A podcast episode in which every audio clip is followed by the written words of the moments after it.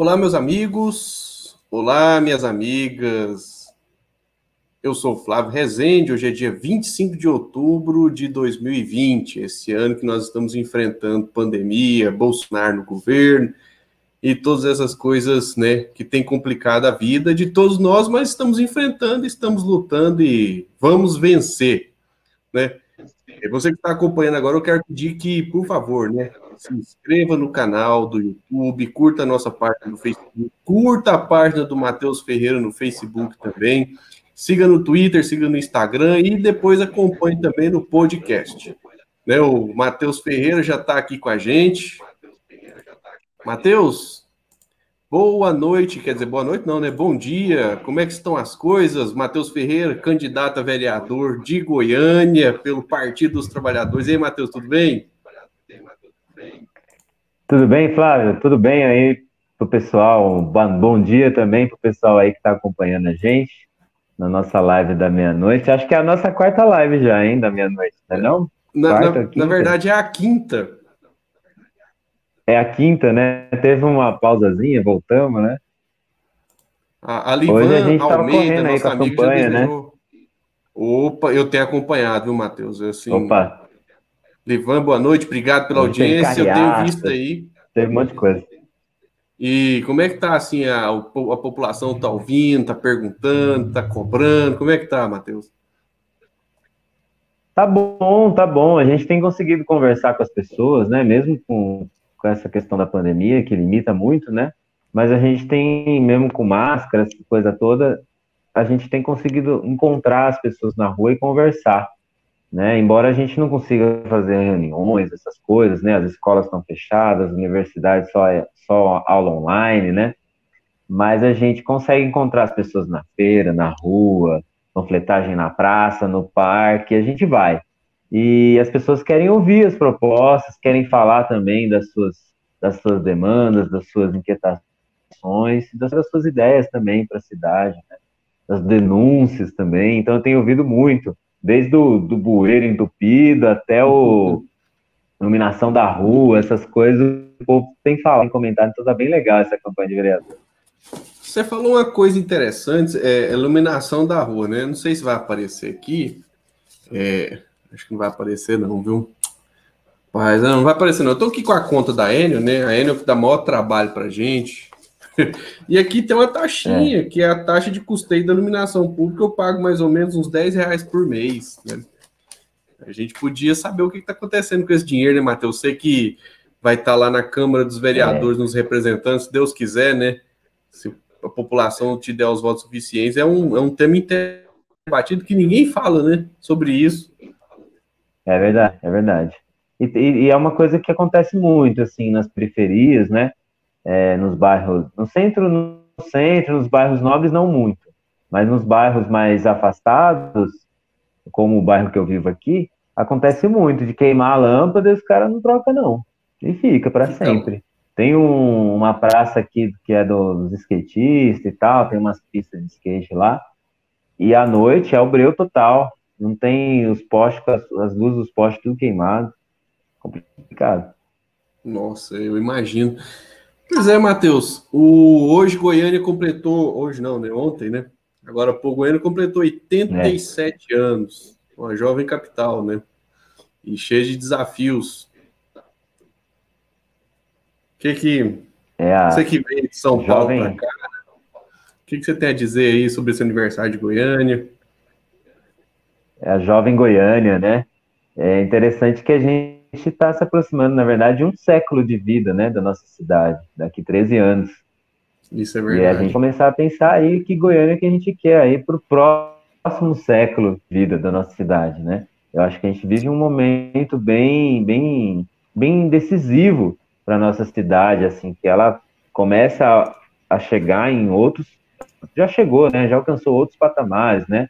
com, sendo aí a 11 primeira, 11 primeiro PIB do país, né? É uma cidade importantíssima para o país, né?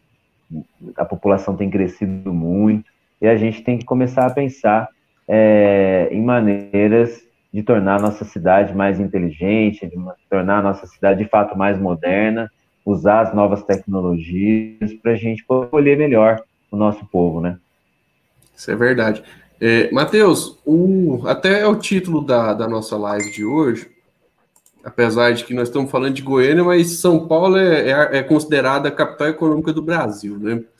O, não sei se é uma, uma matéria que foi o Brasil de Fato que, que publicou, e eu compartilhei ela no blog, que diz o seguinte: é, o Bruno Covas que está em segundo lugar lá na disputa né, da Prefeitura de São Paulo. Provavelmente ele vai ultrapassar o Celso Russomano, que está derretendo ainda bem, mas diz que ele contratou 10 milhões, né, por 10 milhões, uma produtora de vídeo que não existe. Vou colocar aqui a matéria que o Brasil de Fato produziu para a gente comentar sobre ela. O prefeito de São Paulo e candidato à reeleição, Bruno Covas, do PSDB, contratou por 10 milhões de reais uma produtora de vídeo que na prática não existe. O acordo com a Yuyu Produções Limitada foi firmado na véspera do período eleitoral. A reportagem do Brasil de Fato teve acesso ao contrato e constatou que a empresa não está no endereço informado e uma sócia não sabia dizer sobre seus serviços com a prefeitura. Desde 31 de julho, Bruno Covas pagou 1 milhão e 700 mil reais à Yuyu Produções para registros audiovisuais da agenda do executivo. Mas por força da lei eleitoral, a publicidade institucional dos agentes públicos foi suspensa no dia 15 de agosto. Isso significa que o Tucano não pode divulgar imagens de sua rotina como mandatário no município até o fim do segundo turno da eleição, marcado para 29 de novembro. O acordo entre a prefeitura e a produtora de vídeos prevê o pagamento total de 10 milhões e 200 mil reais em um ano, com parcelas de 850 mil mensais. Em troca, a Yuyu deve manter uma equipe de 15 profissionais à disposição da prefeitura por 5 mil horas mensais, cerca de 333 horas por trabalhador. Porém, esse efetivo não se comprova no resultado da produção. De acordo com o município, as produções feitas pela Yuyu estão no canal da prefeitura no YouTube, onde há somente sete vídeos publicados desde a data da contratação da produtora. Em nenhum dos vídeos há indicação de que a Yuyu tenha feito a produção, gravação ou edição do material. Somadas, as publicações possuem 237 minutos, quase 4 horas, e alcançaram 45 mil pessoas. Vale destacar também que a Lei Geral de Licitações prevê que o capital mínimo da empresa contratada deve ser de pelo menos 10% do valor estimado da contratação.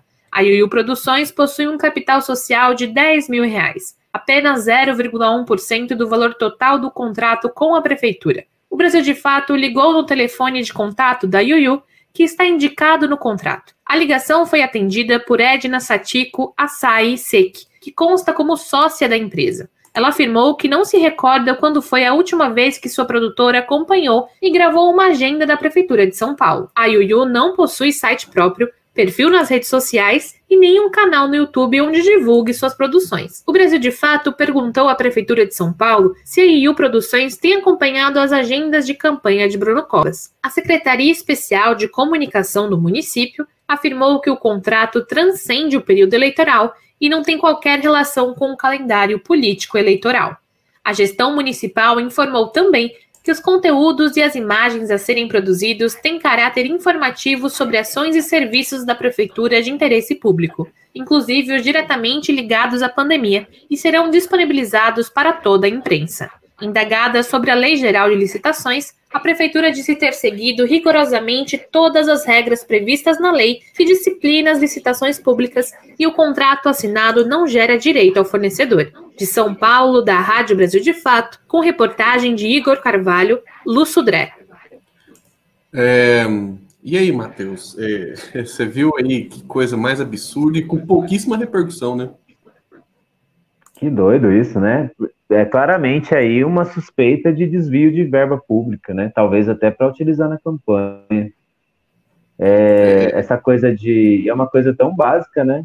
O cara, como assim, gente? pegar um 10 milhões, colocar numa empresa que vale 10 mil.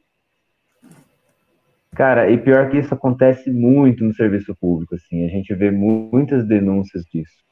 Tem aquele caso, por exemplo, no Rio de Janeiro, daquele algo novo que eles querem construir uma área de preservação ambiental. Também é uma empresa que parece que não tem endereço próprio, não tem site, não tem nada e querem dar não sei quantos milhões. Parece que essa empresa ganhou uma licitação que não foi transparente e tal. e, e vai receber não sei quantos milhões para construir um autódromo numa área de preservação ambiental. Então, várias coisas esquisitas, várias coisas erradas, né? É, isso é, é, é, é, um, é um Brasil, assim, que a gente não queria, não queria ver, não queria que existisse, né, Flávio? E é engraçado que o, a Lava Jato jura que mudou o país, né? Assim, que nem, todo mundo ia ficar morrendo de medo de ser corrupto. É. E o Bolsonaro falou esses dias que não tem mais corrupção, mas isso é um escândalo. E a imprensa brasileira não está dando a devida repercussão, né? É estranho isso aí. É, às vezes, às vezes até sai, né? Que nem saiu nesse, nesse jornal. Qual que é? É o Brasil de Fato. O Brasil de Fato Brasil é um jornal. É, às vezes até sai, né? O Brasil é, então. Sai no Brasil de Fato, às vezes até sai no outro jornal, mas assim. Parece que não, não tem a devida, a devida preocupação dos outros jornais em, noticiar isso daí, né, para investigar melhor, né, porque um negócio desse tem que ser investigado bem, né, ainda mais no, pô, no período eleitoral, né. É do PSDB também, né, Matheus? Aí o PSDB é protegido pela justiça, né? Isso aí é uma realidade é. nua e crua, né? Pois é. E se uma coisa dessa acontece no governo petista, nossa. Nossa, pronto, né? É 10 minutos de Jornal Nacional. É, no Fantástico, domingo no Fantástico. É, são coisas que a gente E é bom lembrar que o PSDB está mais de 30 anos né, no governo, governando o estado de, de São Paulo, né? Cheio de, de falcatruas aí que vai sendo colocado debaixo do tapete. Né? Pois é, tem até uma tese da USP que mostra que a justiça paulista protege os políticos tucanos, né? Um dia a gente até tem que discutir sobre ela, porque é um assunto né, que precisa ser levado adiante para que as pessoas entendam que a justiça, que deveria ser imparcial, ela tem lado. Né? Infelizmente, salvo as raríssimas exceções. Matheus, você acompanhou essa semana, antes de, de continuar aqui, desejar boa noite para duas pessoas que comentaram na sua página aqui, ó. O Jefferson Dei desejou boa noite e o João Carlos também desejou boa noite, acompanhando lá de São Paulo. Opa, boa noite. Então, o... você viu essa semana, né? Uma confusão causada com a vacina. O general Pazuello anunciou que ia comprar a vacina, né? A imprensa anunciou que ia comprar a vacina e depois o Bolsonaro desautorizou ele e ainda. Ah, é o, João, é o Joãozinho que comentou, agora eu vi aqui. Opa. Joãozinho lá de São Paulo. Fala, Gente Joãozinho. boa. E, o Jefferson. e aí, o que aconteceu? O... Criou um debate estranho é, em relação à vacina, né? Ao invés de se discutir, não, como é que nós vamos pôr, assim, levar vacina para pelo menos a maioria do povo, o Bolsonaro falou, não, vacina chinesa nem pensar os bolsonaristas repetiram esse discurso, né? Apesar que a maioria deles vai tomar a vacina porque eles não são, eles são idiotas, mas eles não são burros. O que, que você achou disso, Matheus? Assim, esse episódio lamentável.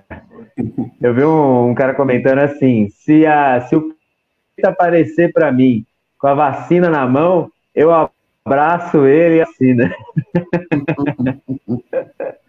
cara, o que mais Sabe a gente que... quer agora é a vacina, né, gente? Poxa vida. E você acha que não tem teste? Vamos falar, né, a verdade aí. A China conteu o vírus. A China conseguiu recuperar a economia. Foi o primeiro país que conseguiu é, ter crescimento do PIB no, no pós-pandemia. Eles já estão vivendo pós-pandemia já, entendeu? Vai falar, ah, o vírus é chinês. Peraí, gente. Vamos ver o que, que os caras fizeram. Os caras fecharam fronteira, fizeram quarentena quando precisava, fizeram isolamento social, monitoramento, plano nacional para poder conter o vírus. Eu quero essa vacina aí, porque se os caras são bons para fazer isso, eles devem ser bons para fazer vacina também. E tem um detalhe, né? Eles estão conseguindo, inclusive, lá impedir qualquer tipo de movimento divisionista. Extrema-direita, por exemplo, não se tem notícia de que exista lá na China. E olha que lá o que? São o quê? Um bilhão de habitantes. Eles estão. Se o povo não tivesse é, interessado em não deixar essa extrema-direita crescer lá, com certeza eles iam aparecer, né? Assim, eu, inclusive o presidente da o Xi Jinping falou que não vai deixar ninguém é, é, causar divisionismo no país. Mas o engraçado é o seguinte, que teve um tempo que a gente tinha disputa política, mas tinha uma certa é, coerência né, entre as forças. Olha só essa foto aqui, não sei se você está vendo, Matheus. Eu vou colocar aqui na tela grande. O, quando, quando a gente Sérgio assim, faz um... ministro da Saúde, né? Não, na verdade, já era governador de São Paulo aqui, ó. É, ele era governador e o Lula presidente. Isso, olha só aqui, ó. Tá. A revista Fórum colocou uma, uma, matéria aqui. Em crítica à guerra das vacinas, Lula posta foto de quando foi vacinado por Serra, né? Aí o Lula escreveu o seguinte: outro Brasil é possível. O, numa postagem que resgata uma foto de 2008, quando ele foi vacinado pelo seu oponente José, seu, seu oponente político, José Serra, né, para incentivar a vacinação contra a gripe, né? Essa vacina contra a gripe, que muita gente há pouco tempo, até pouco tempo, não tomava ela também. Mas é interessante a gente relembrar esse tempo que a gente tinha uma lógica né, de disputa política menos é. idiota igual essa que a gente tem agora. Pois é. Eu lembro que quando o Fernando Henrique perdeu a esposa, né? É, uhum. O Lula foi lá visitar ele, deu uma mensagem de apoio e tal. Porque a luta nossa, ela tem que ser política, né, Flávio? Ela não é uma, uhum. uma luta pessoal. Tem que parar com esse negócio de, de guerra pessoal aí. É política é política. Você disputa no voto, você disputa, disputa no discurso, disputa projeto, disputa proposta. É isso, gente. É, a gente está indo numa onda aí que não tem nada a ver com política. Isso aí que esse, essa galera do Bolsonaro aí e outros e outros que vão na mesma onda aí do Bolsonaro, né? E, e é interessante que é isso é a cara da extrema direita mesmo, né? É autoritário. E eles colocam esse tipo de política, na verdade, é a política de verdade real da democracia, a democracia em si, como esquerda. A democracia para eles é, é uma coisa de esquerda, porque eles só conhecem o autoritarismo, né? Só conhecem a chibata mesmo, né? É, eles gostam de bater e gostam de, de, de, de, apanhar também, né? Porque esse pessoal tá piorando a vida. Saiu a prévia de inflação aí, ó. Nós estamos vivendo a inflação. É é, os alimentos muito caros, o salário não acompanha uhum. o aumento dos preços no supermercado, e mesmo assim, algumas pessoas, porque eu conheço muita gente envergonhada que votou no Bolsonaro e tá puta de raiva com ele porque a vida piorou demais. Só que alguns ainda insistem, né? E, e é perigoso essa insistência, porque nós estamos é. falando da área fundamentalista. Inclusive, um fundamentalista lá na França, que é do Islã, é, decapitou um professor porque o professor publicou uma charge lá do Maomé é uma coisa de louco, e tem muitos. Cara, eu vi alguns, esse negócio aí. Todos, alguns evangélicos pensam fazer isso aí com os outros, né? Ainda bem que parece que a gente está conseguindo superar essas pessoas, né, Fábio? Né, né Matheus? É. É, o fundamentalismo religioso, acho que foi você que tweetou, né? O fundamentalismo religioso, ele, é, ele se aproxima muito do crime mesmo, né? Da própria prática do fundo. Foi você que tweetou isso ou foi outra pessoa? Não, essa aí não fui eu, não. Não, foi outra pessoa, é porque falando sobre esse caso aí, que o fundamentalismo religioso ele se aproxima muito do, do crime mesmo, né?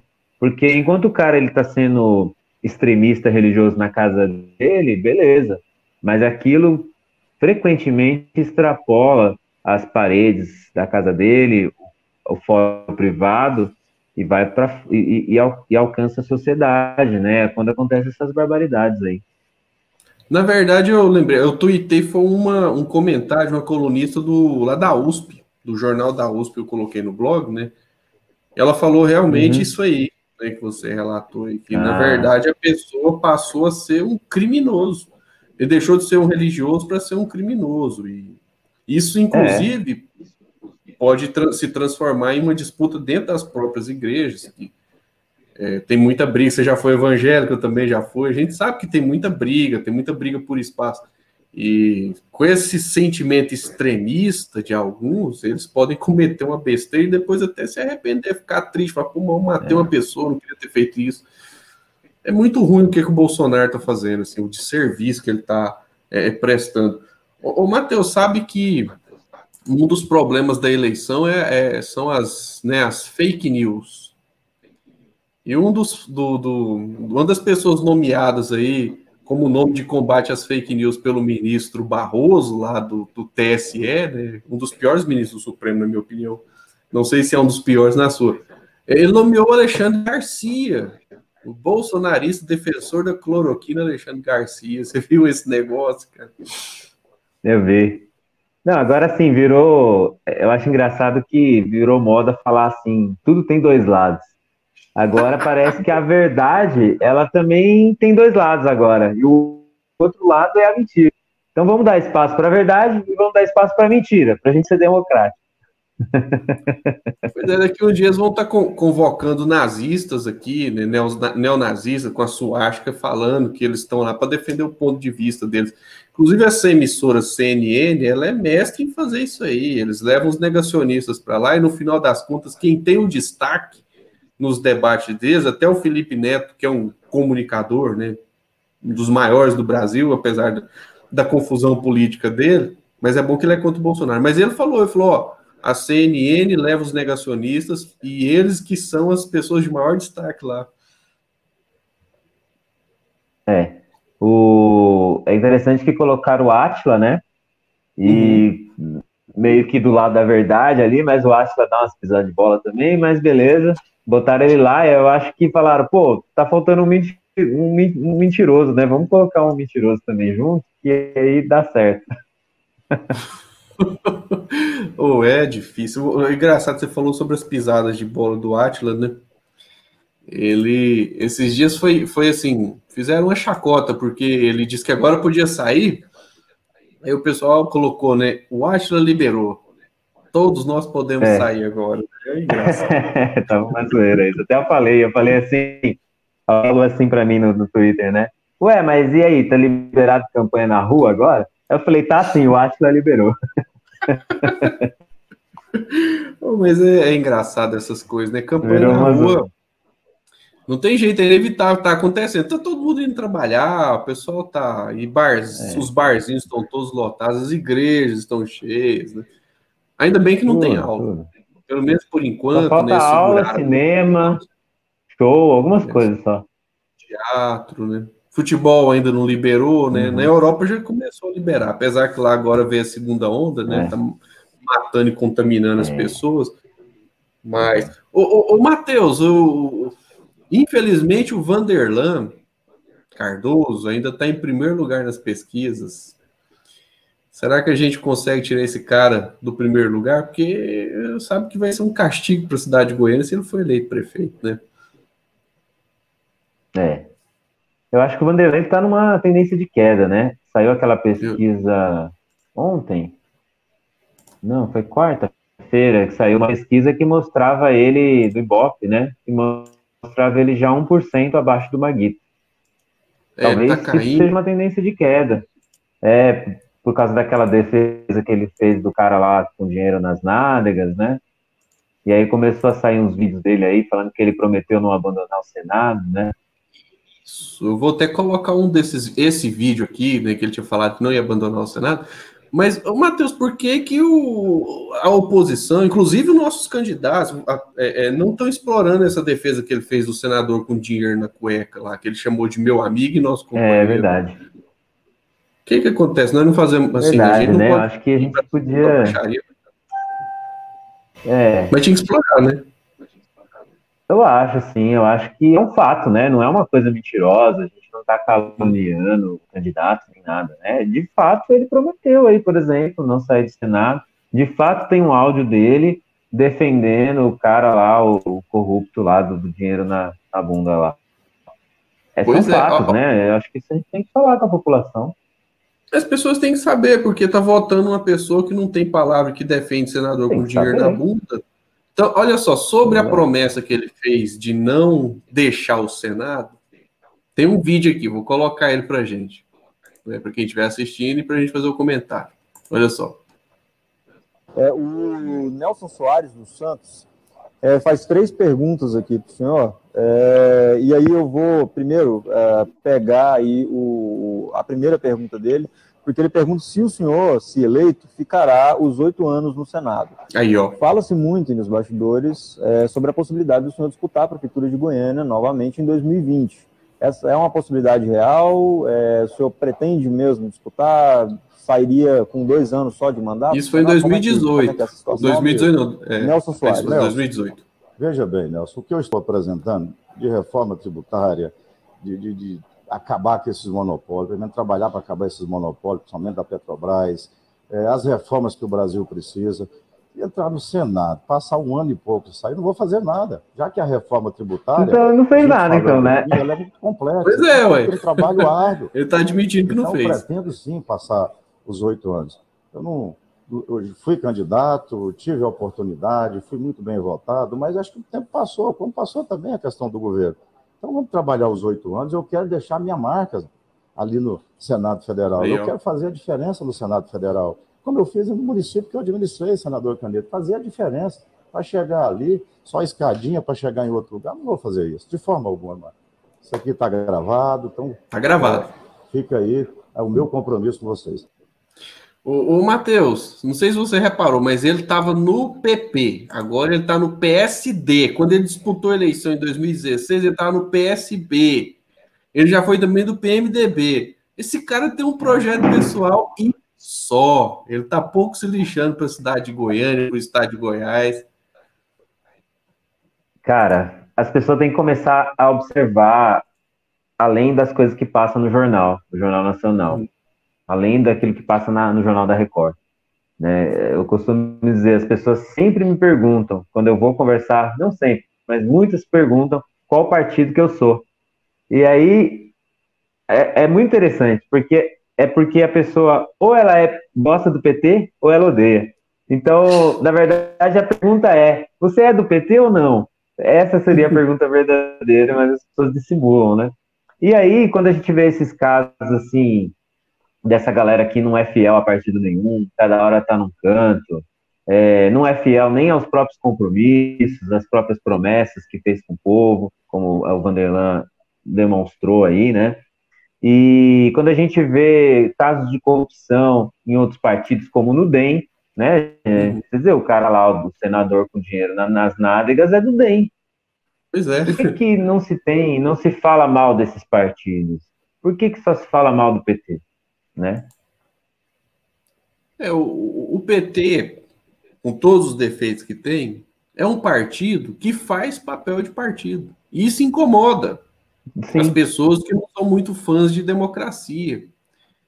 É, é- é- é Uhum. um partido que ele faz papel de partido e, por fazer papel de partido, tem condições de fazer muita coisa pela sociedade, pelos pobres, principalmente. né? Os ricos não perderam nada nos governos do Lula. Muito pelo contrário, eles aumentaram as riquezas. Só que os ricos ganharam e os pobres ganharam também. O problema é que tem uma música do Criolo Doido que ele fala o seguinte: né? uns, prof- uns preferem morrer a ver um nego vencer. Algumas pessoas realmente se incomodam e têm medo da prosperidade do povo pobre. Mas você falou uma coisa fundamental. É, é, é preciso ter coerência partidária. Quando você se assume candidato do Partido dos Trabalhadores, você mostra que você tem um- uma coerência, um compromisso com o que você fala, com o que você propõe. Diferente do Vanderlan, né, que fica trocando de partido como se troca de camisa. Porque ele não tem um projeto coletivo, ele tem um projeto pessoal. é. E outra coisa, né? A gente, a gente tem que. É, fugiu, fugiu o que eu ia dizer agora. ah, é, lembrei. É, os partidos, eles são importantes para que a democracia aconteça. Partidos Uhum. fortes representam democracias fortes, instituições funcionando. A partir do momento Isso. que se enfraquece a figura dos partidos e se valoriza é, as figuras individuais, as pessoas só, Isso Uhum. é um prato cheio para os grandes empresários, para os ricos que vão querer explorar os recursos do Estado, que vão querer explorar os nossos impostos a favor dos lucros deles.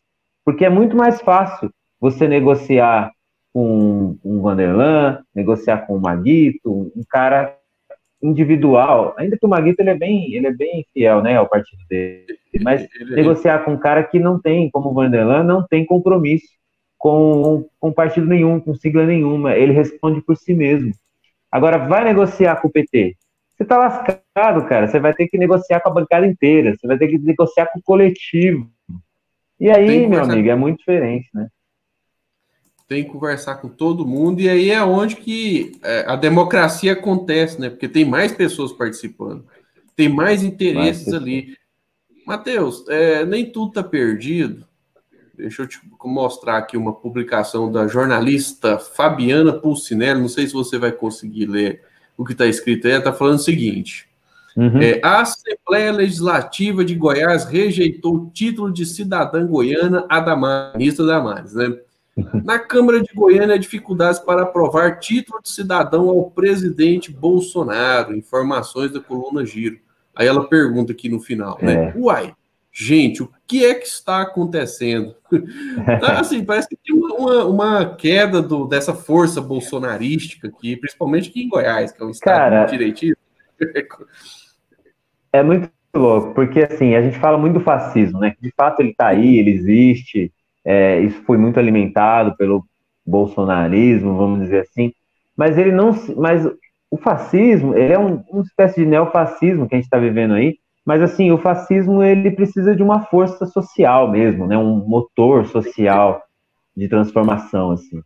E, e isso é um alento muito grande para a gente, porque a gente está vendo que esse fascismo lá Bolsonaro aí, ele não tem raiz, ele não tem organicidade nos municípios.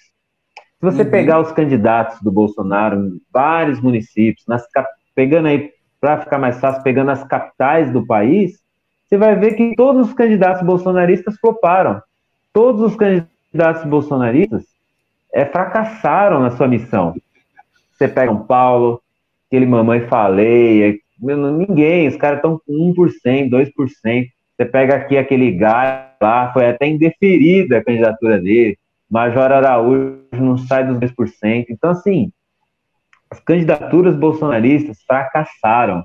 O cara não conseguiu fundar o partido, ele está sem partido. Não dá nem para a gente xingar o partido dele, porque ele não tem partido. O cara, eles não Apesar tiveram essa capacidade. O, o, um senador do PMDB, eu esqueci o nome, do MDB, convidou ele para entrar no MDB. Acho que não entra, não. Acho que no MDB ele não consegue entrar, não. É, eu não sei. Assim, na verdade, o que está acontecendo é que os caras não têm força, perdeu, entendeu? Perdeu o gás. E aí fica falando mal de candidatura do PT, candidatura do PT isso é aquilo, que a candidatura do Gilmar Tato não decola, que a candidatura da Benedita não sei o que lá, no Rio. E fica esse zum, zum, zum todo aí, mas vamos ver aí as candidaturas bolsonaristas como que tá. Não tá. Não, e, e, e, por falar em candidatura bolsonarista, não sei se você viu, vou colocar aqui para a gente fazer o debate e, e encerrar né, daqui a pouco. É, o Major Araújo, bolsonarista, um dos bolsonaristas ferrenhos aqui da cidade de Goiânia, ele fugiu do debate, né? Ele copiou o Bolsonaro, fugiu. Ele quis causar uma comoção, né? Fazer um, um, aquele estardalhaço e o Bom, o Paulo Bergs pegou e deu uma bela de uma resposta para ele. Vou, vou falar assim, que deu uma resposta. Você chegou a ver isso aí? Não, nem vi, cara. Então deixa eu mostrar aqui para você. Você vai. Ó, presta atenção no que, que aconteceu. Né? Esse vídeo é de quatro minutos. Vamos lá. E depois a gente comenta ele e finaliza a live aí. Posso participar de um debate nesse formato. Eu sinto muito. O nosso Samuel Almeida já não veio, e eu também, eu me recuso a participar sem a presença de Vanderland, de Maguito, né, das pessoas que governam esse Estado e esse município há tanto tempo, com a velha política, e nós queremos uma nova Goiânia, então eu vou me retirar também, a exemplo que fez Samuel. Muito obrigado. O senhor tem todo o direito de se retirar, só gostaria oh. que o senhor permanecesse aqui mais um pouco, porque eu quero dar a minha resposta ao senhor. Pode dar. Não, pode ficar aí, por gentileza. Eu até me aproximo do senhor para dar essa resposta. Sim. Primeiro que esse debate ele foi decidido através essa de representantes de todos os 16 convidados dos 16 candidatos a prefeito de Goiânia, inclusive o seu. Eu tenho documento assinado aqui pelo seu representante. Então, Nossa, essas regras eram conhecidas já naquela época, todo mundo sabia o formato do debate, esse formato do debate, em momento algum, foi decidido, como o senhor disse, pelo governador Ronaldo Caiado. Ele foi decidido por, é, pelos representantes que aqui estiveram dos senhores e também pelos nossos jornalistas que merecem respeito. Eu gostaria que o senhor respeitasse eu respeito, os nossos respeito, jornalistas. Eu respeito. O senhor fez uma consideração caluniosa aqui e eu, eu, quero defender todo mundo que participou dessa reunião. Então, é, a, o, o modelo graça. escolhido, alguns escolhem os primeiros colocados na pesquisa. Nós escolhemos Major Araújo, é, que é, viessem primeiro, e só não vieram porque Maguito ontem teve Covid, e também Vanderlan teve um problema em Brasília, disse que teve é, vergonha alheia, cara. presencial. Não, essa foi então, de comum paz. acordo com todos os presentes, com todos que foram ouvidos, é, confirmou, concordou-se que esse debate seria transferido para o dia 12 de novembro. Os senhores continuariam como já estava programado. Então, não tem nada disso. Se o senhor quer oh. combater a velha política, o senhor tem que começar a mudar a sua mentalidade. Aí. De achar que o senhor está sendo perseguido a todo momento por todo mundo. Aqui ninguém persegue ninguém, não tem ninguém absolutamente aqui perseguindo ninguém. Nós estamos fazendo, Major, Manif... jornalismo Paulo, essa, de essa verdade. insatisfação não é só minha, eu tenho certeza que os outros candidatos também não. Nossa, ele foi é, destruído, velho. vontade, se eles não quiserem participar também. Samuel veio. O Samuel ah. não veio porque o Samuel não queria uma vida desde quando ele era presidente da Assembleia. Eu lembro que ele fugia das entrevistas. Ele ficou sem graça. O senhor quer participar? Eu Muito obrigado. Participar. A senhora quer? Ó, os outros dois quiseram. Mais uma vez. O senhor está na contramão da história e ainda não descobriu. Sozinho eu quero uma nova Goiânia e eu vou ficar sozinho. Ixi. Queira um novo Major Araújo também, que eu acho que vai fazer Aí. bem. É, que... Nossa, cara. Bem? Tá bom, obrigado. Muito obrigado. Pessoal, meu respeito a todos vocês. Parabéns. Doutora Cristina, bom debate. Thales também. Saiu sem graça, saiu derrotado. Posso, eu me coloco à disposição para debater com o Maguito, com o Vanderlan, com a, com a Adriana. debater com quem o senhor quer eu... ganhar. O senhor está atrás deles. Oh. Mas o, o, o, show não pode escolher as regras do debate. As regras quem escolhe são as emissoras. A Globo faz assim. Todos.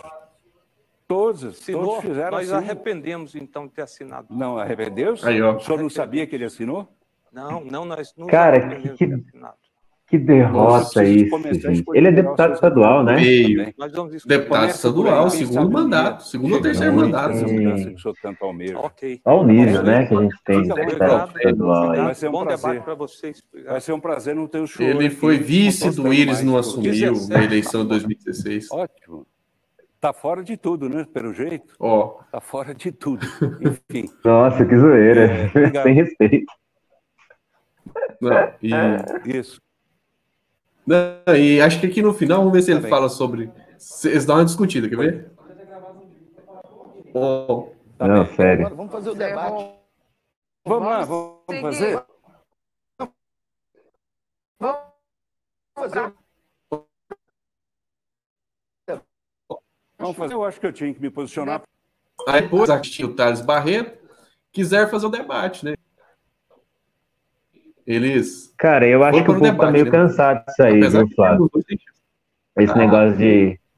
Isso aí foi uma onda aí, galera, que esse povo inventou aí, de, de fake news e tal, para ganhar a eleição, né? Foi um método, né, que se começou lá nos Estados Unidos, usaram isso aqui no Brasil, deu certo para eleger Bolsonaro, mas a gente está vendo aí que isso aí, esse tipo de tática tem um prazo de validade. Você vê que até o Bolsonaro ele está menos conflituoso. Está muito ainda, mas está menos do que era no início da, do mandato dele como presidente.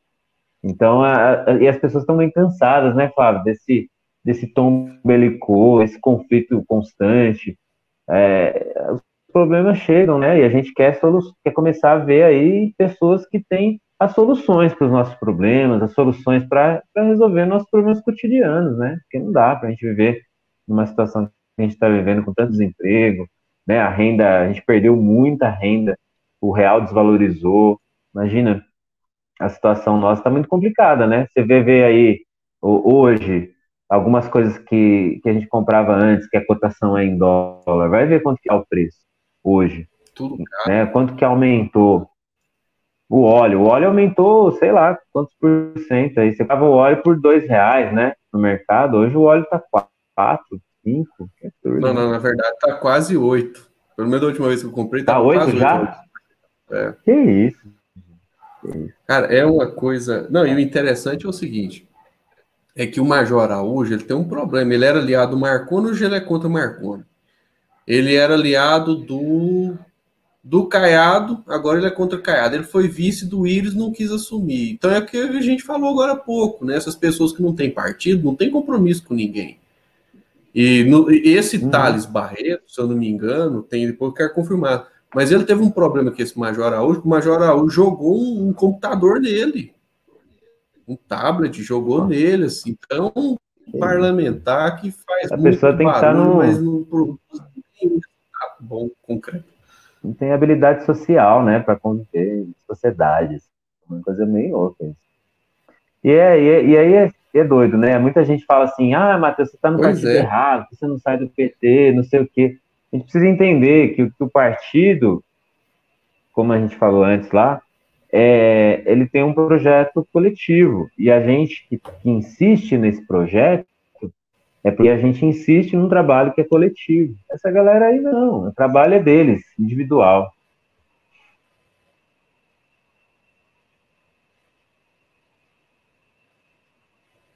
É um projeto pessoal. Matheus, mais uma vez quero te agradecer. Hoje deu certo a gente fazer publicação cruzada na sua página, né? E a gente vai domingo que vem, né? Ou sábado que vem, mais uma vez, né? Mais uma vez aí. E na live da meia-noite, você tá firme na campanha, tem acompanhado. Parabéns pelo empenho. O número tá aí, ó. 13,600. Né? Quem estiver acompanhando essa candidatura, que vai ser uma voz importante, está na Câmara dos Vereadores. Não, é isso aí, gente. Obrigado mais uma vez por essa live. A gente discute alguns assuntos da semana, a gente tenta discutir de uma forma mais contraída, mais bem-humorada, para não cansar vocês também. Né? Normalmente gente que está aí passando pela internet vê alguma coisa e para assistir, né? E, e assim, que a campanha está todo vapor, amanhã nós estamos na rua de novo, é todo dia mesmo, nas redes e nas ruas, conversando com a população para a gente chegar na Câmara de Goiânia. E obrigado, Flávio, mais uma vez, para a gente estar tá junto fazendo esse debate, essa conversa aí. Beleza, Matheus, obrigado. Eu vou estar tá aqui na, na descrição do vídeo os links do podcast. Eu vou disponibilizar no podcast. Às vezes a pessoa quer ouvir, fazendo uma caminhada, né? Baixa lá no Spotify. Eu, e, e também vou disponibilizar no Instagram. Então, quem quiser depois conferir lá e não deixa de se, ó, se inscrever no nosso canal, curtir a nossa página, né? Seguir a página do Matheus Ferreira também. E vamos juntos aí fazer essa luta política. Né? Nem tudo está perdido. O Brasil é um país maravilhoso. Goiânia também é uma cidade extraordinária. Parabéns, nossa capital aí, 87 anos. Sucesso, Matheus. É Obrigado quem chegou até aqui, quem está acompanhando a gente. Obrigado quem vai acompanhar depois. Um forte abraço e até a próxima live da meia-noite. Um abraço. Valeu, Matheus. Abraço, valeu.